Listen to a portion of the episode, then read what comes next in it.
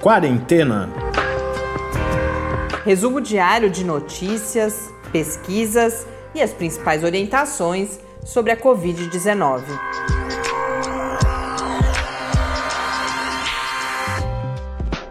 Quarentena, dia 145.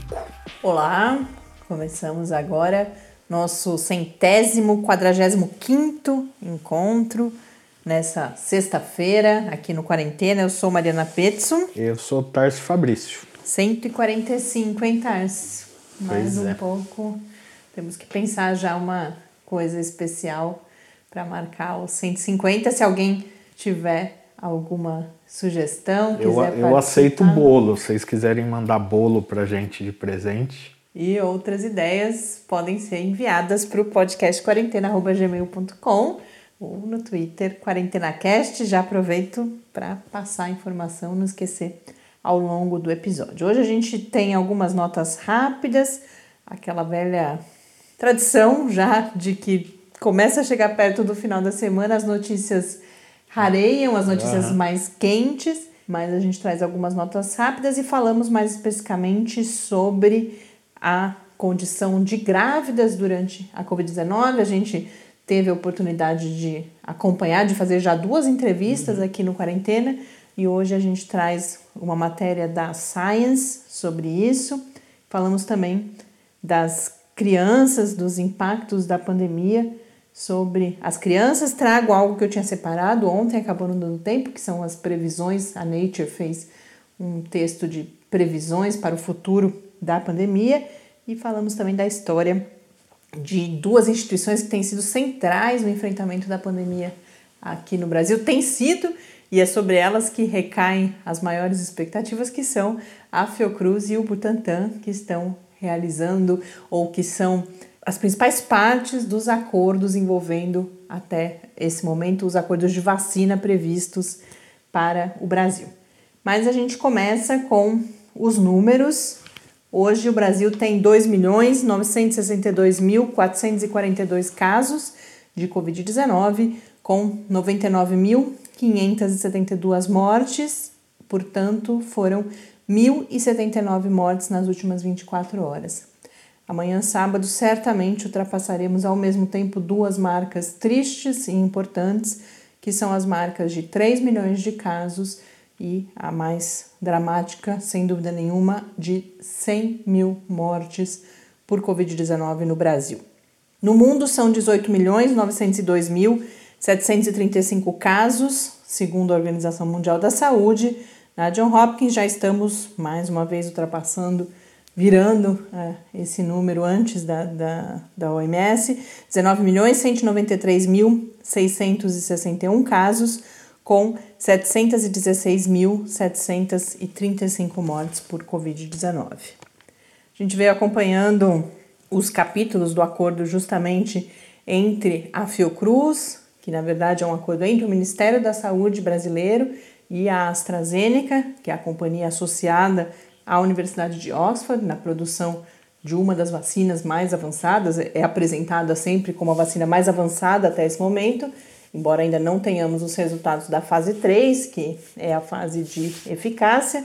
Já há bastante tempo foi anunciado esse acordo, depois a gente nos últimos dias foi noticiando aqui passos, embora ele tenha sido noticiado inicialmente como se tudo tivesse certo, passos ainda eram necessários, mas felizmente agora foi assinada já pelo presidente da República a medida provisória que destina um crédito extraordinário aí ao orçamento de 1,9 bilhão, quase 2 bilhões de reais, para permitir a concretização desse acordo e o início da produção da vacina a partir de dezembro. Lembrando que esse é um acordo de transferência de tecnologia, é claro que essa produção depende da comprovação da eficácia, mas ela pode sim ser iniciada antes, porque, como já abordamos várias vezes, não haverá tempo no momento em que, se a gente fosse esperar a comprovação da eficácia, aí não falando só do Brasil, a gente está falando, e já tivemos uma entrevista muito esclarecedora aqui no, no Quarentena sobre isso.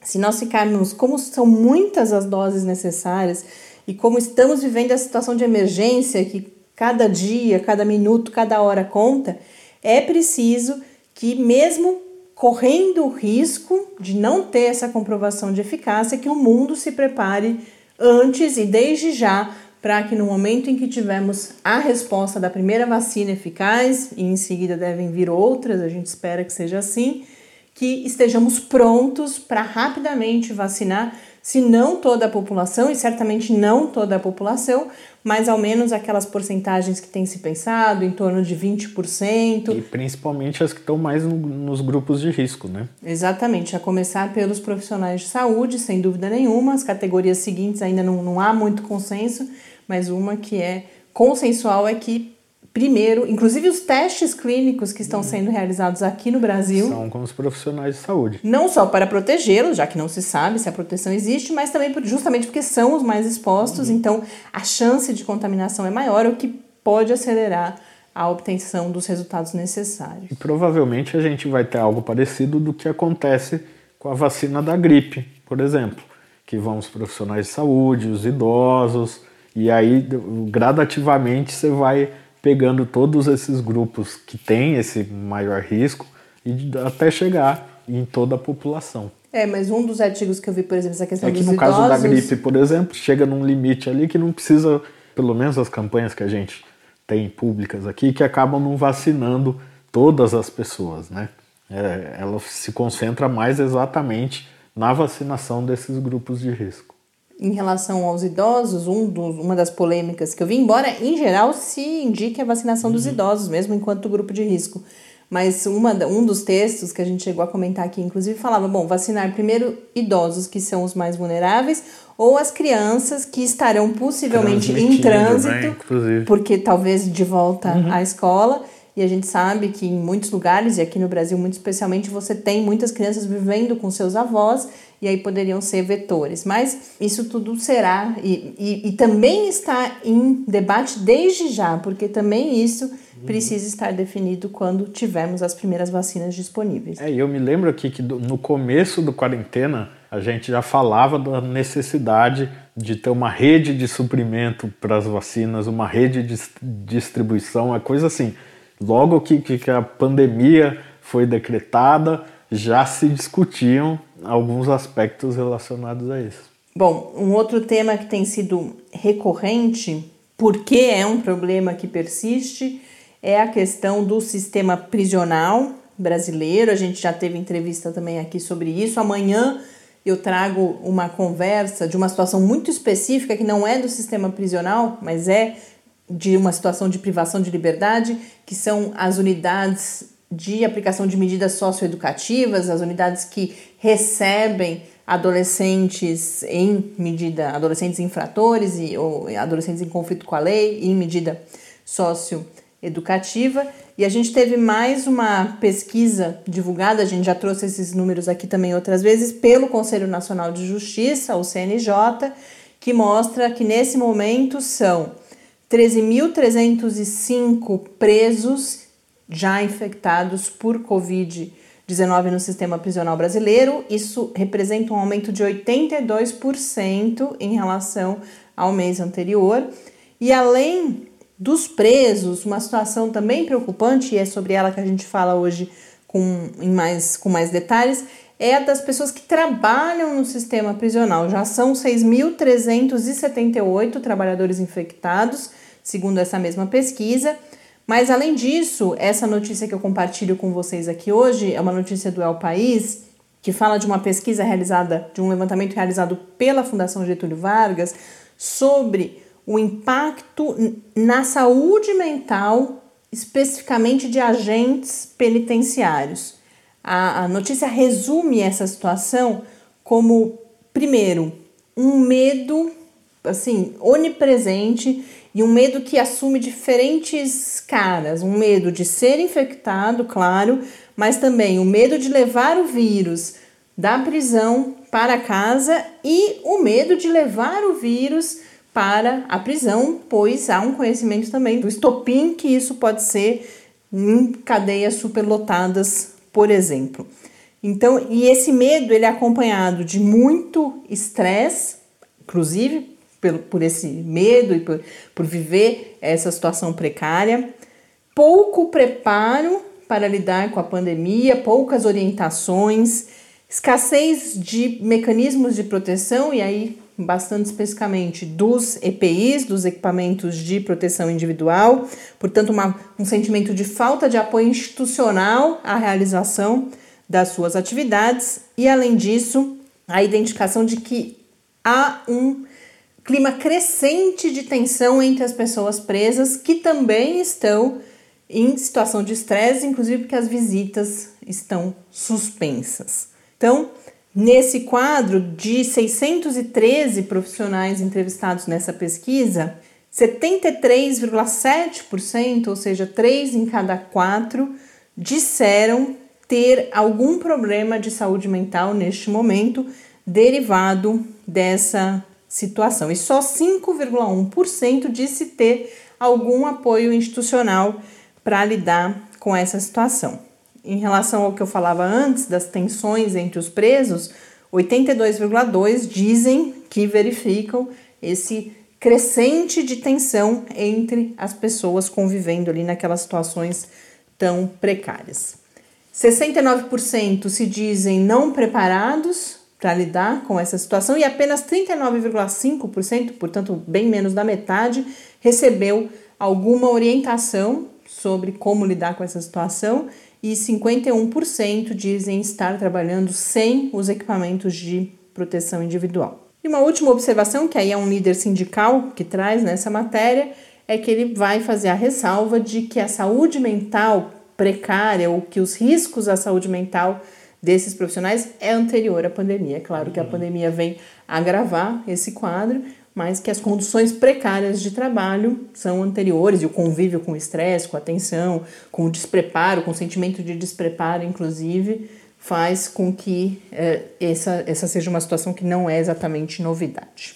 Fechar uma, a um tema que viemos falando bastante aqui ao longo da semana, que é o retorno as aulas. O Estado de São Paulo anunciou que atrasará o que estava previsto para o início de setembro. Agora foi anunciado oficialmente uma, um adiamento para o início de outubro. A gente nunca sabe se isso vai acontecer ou não, mas com manutenção de previsão de abertura das escolas em setembro.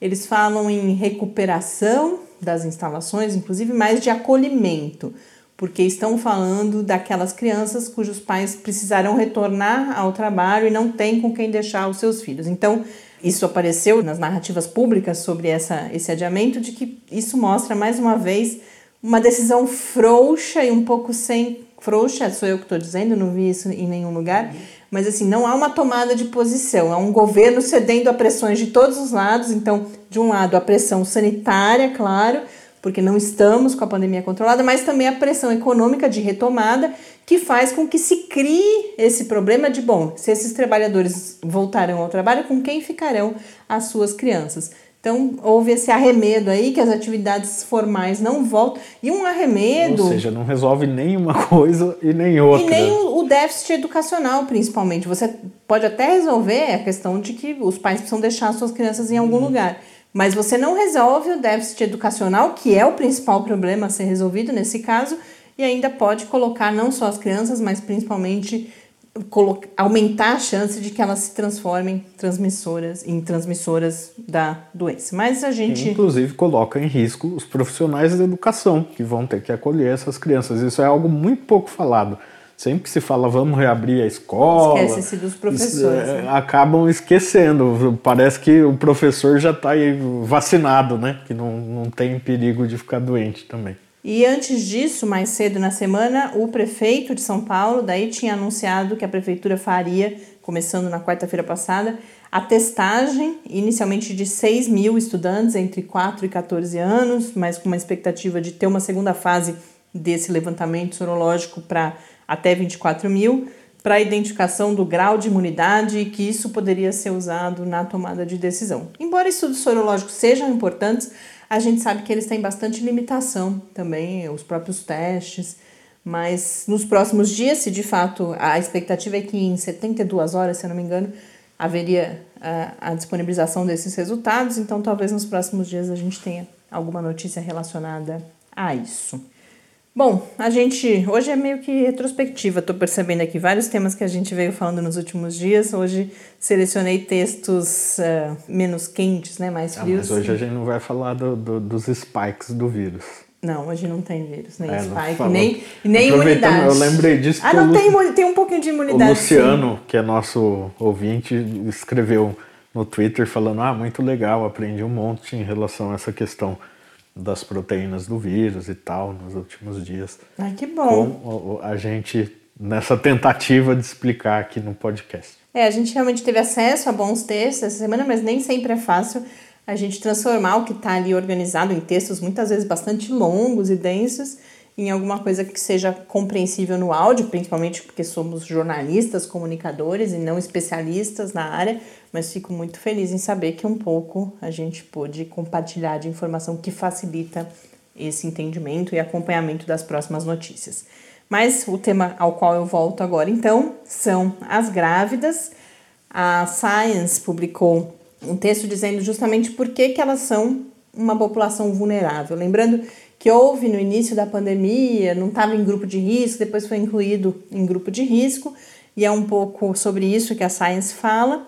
Começando por o que apresenta como uma boa notícia, vai falar que, como tudo quase na Covid-19, ainda há muitas lacunas de conhecimento, mas que as boas notícias são que a transmissão entre mãe e bebê, especialmente no final da gravidez, no começo da gravidez ainda há mais dúvidas, mas principalmente no fim da gravidez. Ela acontece, mas ela é rara. E também uma outra boa notícia, embora também não nada aqui é conclusivo, tá? Mas tudo indica até esse momento que a infecção parece não afetar o desenvolvimento do feto e do bebê, como por exemplo acontece, o exemplo mais fresco que a gente tem na memória foi da, da epidemia de Zika aqui no Brasil. Uhum. Não há ainda notícias de prejuízos dessa natureza para o caso da Covid-19. Porém, o corpo da mulher, por alguns fatores que eu já detalho, ele se torna mais vulnerável ao agravamento da doença durante a gravidez. E por quê? Primeiro, outros estudos com outras doenças já mostram que grávidas são mais suscetíveis às doenças respiratórias, então isso desde o começo isso já era de certa forma dado como certo. A gente tem, por exemplo, estudos mostrando que na H1N1 a porcentagem de óbitos entre mulheres grávidas era bastante superior à porcentagem de mulheres grávidas na população. Então, um que eu vi nesse texto, inclusive, fala que a gente teve 5% dos óbitos de mulheres grávidas e elas representavam só 1% da população nos Estados Unidos. Uhum. Então a gente vê que há uma sobre-representação quando você olha para a mortalidade. Então a primeira questão é essa das doenças respiratórias, mas os dois eixos que constroem esse texto são que o sistema imunológico, olha lá, voltamos nele, na verdade, da mulher grávida, ele está numa condição muito particular que é ele, o foco principal dele é não criar justamente uma resposta imune Ao contra bebê. o próprio feto. Uhum. E isso faz com que ele esteja quase que numa condição de imunossupressão mesmo. Então não é que ele não, não exista, não esteja ativo. Isso também não é uma boa notícia, porque ele, você pode levar a resposta exagerada, mas está alterado sem dúvida nenhuma por essa condição. A gente falou tanto, né, do corpo estranho uhum. aqui e o próprio bebê, ele é, pode ser entendido pelo corpo como um elemento estranho ali a ser atacado. Então, há essa alteração e a, o outro foco dessa discussão é que os principais pontos de ataque do próprio SARS-CoV-2, do vírus causador da COVID-19, que são os pulmões e o sistema cardiovascular, são sistemas que já estão sobrecarregados na mulher grávida também. Então, os pulmões, por exemplo, eles estão, sobretudo, com pouco espaço, devido ao próprio crescimento do, do bebê e assim do útero da mulher, e o sistema cardiovascular, além de estar trabalhando cada vez mais conforme a gravidez vai avançando, trabalhando por dois, você também tem uma questão de coagulação. As mulheres grávidas elas têm uma coagulação aumentada, inclusive como preparação fisiológica para o momento do parto, em que ela terá haverá perda de sangue, ela precisa coagular rapidamente.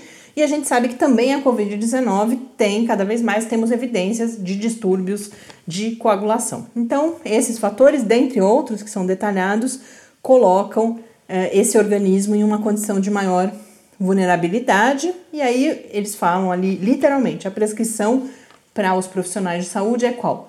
Protejam as suas pacientes. Portanto, mulheres grávidas devem manter rigor ainda maior no distanciamento, no uso de máscara, na higiene das mãos e todas as outras medidas que todos nós idealmente deveríamos adotar.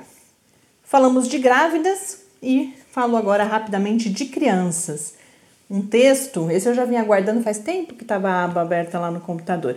A Stat publicou um, uma espécie de manifesto quase dizendo que precisamos usar os conhecimentos da ciência do desenvolvimento infantil para prevenir as consequências deste trauma que é a pandemia sobre o desenvolvimento futuro das nossas crianças. Então, o que nós temos mais uma vez é a mensagem de que temos impactos imediatos, mas precisamos pensar também nos desdobramentos para os próximos anos dessa situação tão particular que a gente vive nesse momento. Então, o que a STAT vai dizer fundamentalmente é que essas crianças, sem a escola e, portanto, sem a estabilidade e a segurança que, que traz esse ambiente escolar e principalmente as crianças em situação de vulnerabilidade.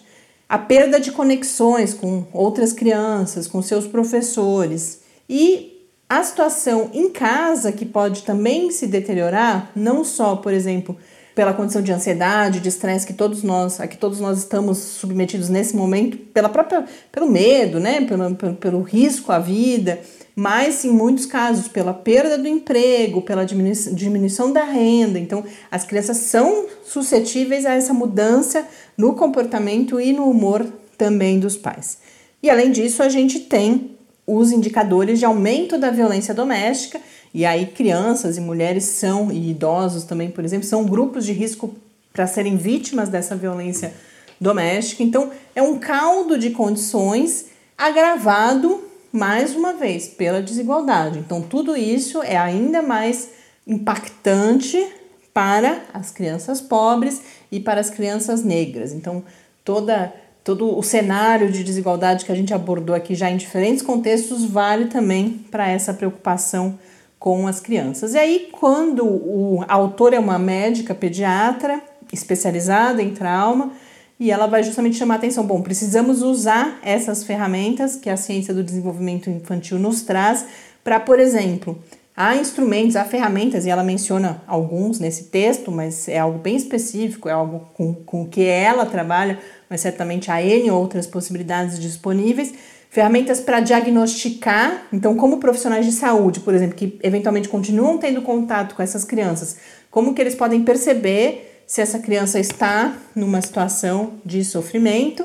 E outra coisa que ela chama atenção é que a qualidade da relação da criança com os seus cuidadores, há muito conhecimento disponível já falando que isso é um dos principais fatores para o desenvolvimento infantil e que, portanto, é preciso cuidar dos cuidadores, é preciso olhar não só para as crianças, mas também para os seus cuidadores, para que seja mantida uma boa qualidade e, com isso, o impacto sobre esse desenvolvimento seja menor. Eu falei esses dias que uma ouvinte fez a, a sugestão que a gente aborde mais essa questão do desenvolvimento infantil. Ela já me mandou várias fontes, várias sugestões de fontes. A gente tem amigos aqui da Universidade Federal de São Carlos que também trabalham com isso, então a gente vai, sem dúvida nenhuma, pautar, até seguindo essa recomendação da STAT, compartilhar com vocês aqui mais informações sobre isso. Outro texto que eu vim guardando ao longo da semana e muito rapidamente falo para vocês, mas é sempre uh, falar de história é sempre uma, uma boa oportunidade, que é falar da história de duas instituições com 120 anos no Brasil e que são, como eu coloquei inicialmente, estão aí no, no centro da nossa do nosso esforço de enfrentamento da Covid-19, que são justamente o Instituto Butantan em São Paulo e a Fiocruz no Rio de Janeiro. Isso, essa quem fez esse resgate foi o jornal o Globo e a gente compartilha essa matéria e as demais que já mencionamos aqui hoje lá no Quarentena News em www.lab.fiscar.br barra Quarentena News. O que o Globo fez foi recuperar justamente que Butantan e Fiocruz foram criados no início do século XX, ali nos primeiros anos, mesmo 1900 e depois os cinco, seis primeiros anos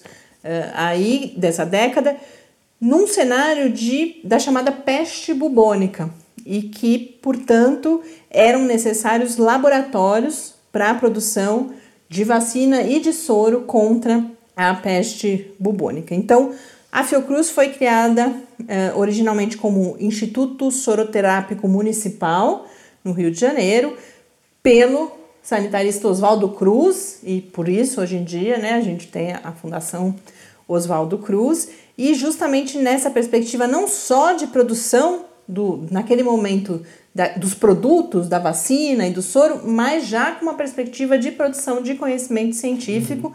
que é o que vai determinar essa história que a Fiocruz hoje vira o que vira em termos de produção de conhecimento e aplicação e tecnologias em inúmeras áreas da saúde.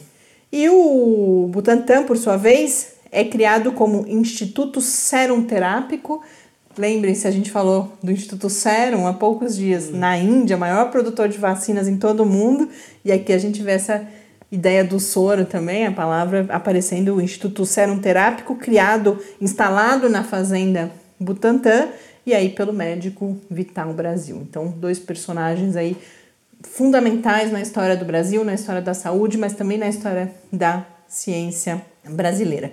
E o Globo destaca. Brasileiro e mundial. Sem dúvida nenhuma. E o Globo também destaca um, um, outro acontecimento que a gente pode traçar alguns paralelos com o momento atual da ciência, que foi a perseguição sofrida por 10 pesquisadores da Fiocruz nos anos 70, no cenário da ditadura militar, pesquisadores que representavam naquele momento 10% da, da força do, do corpo de pesquisadores do, da Fiocruz, eram pesquisadores sênior, então que tinham um papel na formação das futuras gerações e que foram caçados pelo governo militar, em grande medida porque tinham essa visão de ciência como promotora do desenvolvimento, e isso era visto como uma posição politizada, e é claro, uma posição politizada à esquerda, era caracterizado ali, à esquerda eu estou sendo sutil, né? Uhum. Mas, e, então, destaca-se essa, essa ocorrência importante na história da Fiocruz também. E para concluir a nossa conversa aqui hoje, vamos falar um pouco do futuro.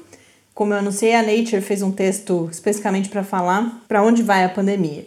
O texto vai falar, olha, é, depende de coisas bastante incertas, mas apresenta dois consensos de que o vírus está aqui para ficar. Só que eu acho importante, cada vez mais a gente ouve falar isso e às vezes isso vira manchete. E, e depois lendo o texto, eu percebi a importância da gente rapidamente notar que o está aqui para ficar é um contraponto à ideia de que você vai erradicar. Como a gente tem uh, pouquíssimos patógenos de fato erradicados mundialmente. Mas não significa que nós estaremos nessa situação de agora por sim por algum tempo ainda, mais tempo do que gostaríamos, mas ele vem para ficar em uma condição que depois, cada vez mais, ele deve ficar sob controle, tanto pelo curso natural da, da, das infecções, mas por todo o conhecimento, pelas estratégias de tratamento e esperamos de, de vacinação. Então é preciso cuidado quando a gente vê, a, a OMS vira e mexe tem dado declarações desse tipo, e eu acho que a responsabilidade nem é da OMS, mas é que é, retiram essas frases do contexto em que elas foram ditas e, aí vira manchete. manchete né? É, vai durar dois anos, vai durar 20 anos, nunca vai embora. E a hora que você lê só a manchete, se você pensa, bom, nós vamos continuar nessa situação o resto da vida, aí realmente, não que não seja trágico, de que não precisamos nos preocupar, mas são situações bastante distintas. Então, dois consensos. Um, está aqui para ficar, e dois, o futuro depende de muitas incertezas. E que incertezas são essas destacadas na Nature? São as que são, em geral, qual é a duração da imunidade, se há uma sazonalidade, então se de fato a pandemia se agrava no inverno, particularmente no hemisfério norte, há agora uma tensão no ar, porque eles, enquanto a gente deve ver as temperaturas aumentarem por aqui, a gente já passou pela pandemia nesse período de mais frio, no hemisfério norte, inclusive, porque as temperaturas são muito mais baixas, há uma preocupação grande sobre o que vai acontecer nos próximos meses. Mas o que eu achei mais interessante a incerteza diz respeito às políticas adotadas e o quanto essas políticas podem mudar o curso da pandemia. E eu recomendo olharem esse texto, mesmo quem não tem a possibilidade de ler o texto que está em inglês, eles têm gráficos ali de, de como você pode ter picos, por exemplo, mensais, anuais, ou só voltar a ver a pandemia, não a pandemia, daí mais surtos lá em 2025, dependendo de quais, de, de algumas variáveis, e algumas delas eu já menciono aqui para vocês.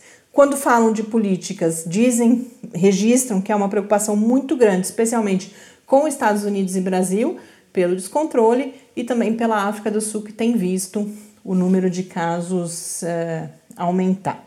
As boas notícias são que onde está abrindo, percebe-se que mudanças comportamentais podem funcionar na contenção, e aí, inclusive, muito curioso, e eu vou tentar conversar com esse pesquisador, citam um pesquisador da Universidade AEM Morumbi, da área de biologia computacional, o Osmar Pinto Neto, que ele, junto com seu grupo de pesquisa, aplicou 250 mil modelos para verificar esses diferentes impactos. O que, que a gente está falando quando a gente fala em mudanças comportamentais? Uso de máscara, distanciamento físico, e aí percebe-se que então quando a pandemia está sob controle, que essas são medidas que de fato podem ajudar. Então, são uma estratégia importante para que, mesmo estando na rua, tenhamos algum controle da transmissão. E uma outra mensagem é que o rastreamento, ou seja, a testagem dos casos suspeitos e a partir daí, se confirmada a infecção, o rastreamento dos contatos e o isolamento também desses contatos, que isso é fundamental, mas que os estudos, estudos recentes, noticiados recentemente, falam você precisa rastrear 80% dos contatos em pouquíssimos dias. Então é necessária uma estratégia de ataque e mais uma vez, uma situação de pandemia sob controle, o que infelizmente ainda não é o caso aqui no Brasil.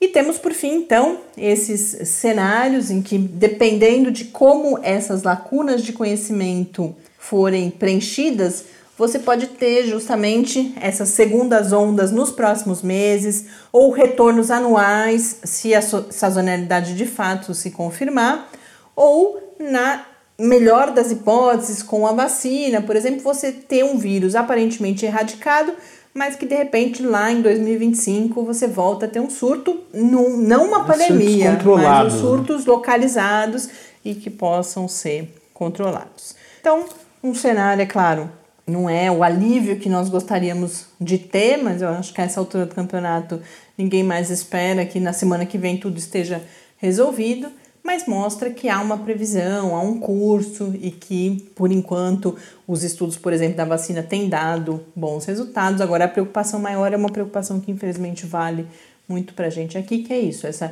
políticas inadequadas de combate à pandemia. Com isso, então, a gente encerra não só esse episódio, mas mais uma semana.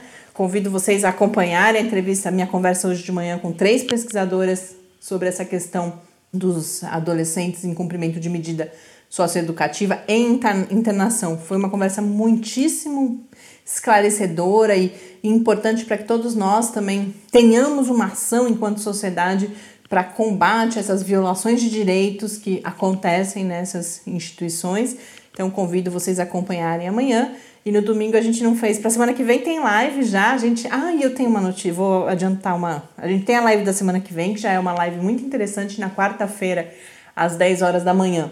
A gente vai falar sobre as estratégias das equipes de atenção básica nos núcleos de saúde da família e também dos, dos CAPs, né, do, do, da atenção em saúde mental especializada, durante a pandemia, aqui na região de São Carlos, Araraquara, uma, na diretoria de, de saúde de Araraquara, que envolve 24 municípios, é uma parceria com um projeto do Departamento de Terapia Ocupacional aqui da UFSCar. Então a gente vai falar, embora a gente vá falar da, dessa região, tem interesse porque são o que, gente, o que nós vamos mostrar são exemplos de, dessas práticas, como que esses profissionais de saúde se reorganizaram, como que essas equipes se reorganizaram para uh, oferecer esse cuidado em saúde mental durante a pandemia. Mas o que eu lembrei é que na outra semana, na segunda-feira, dia 17, se eu não me engano, às 10 horas da manhã, vocês vão conhecer o professor Bernardino. A gente vai fazer,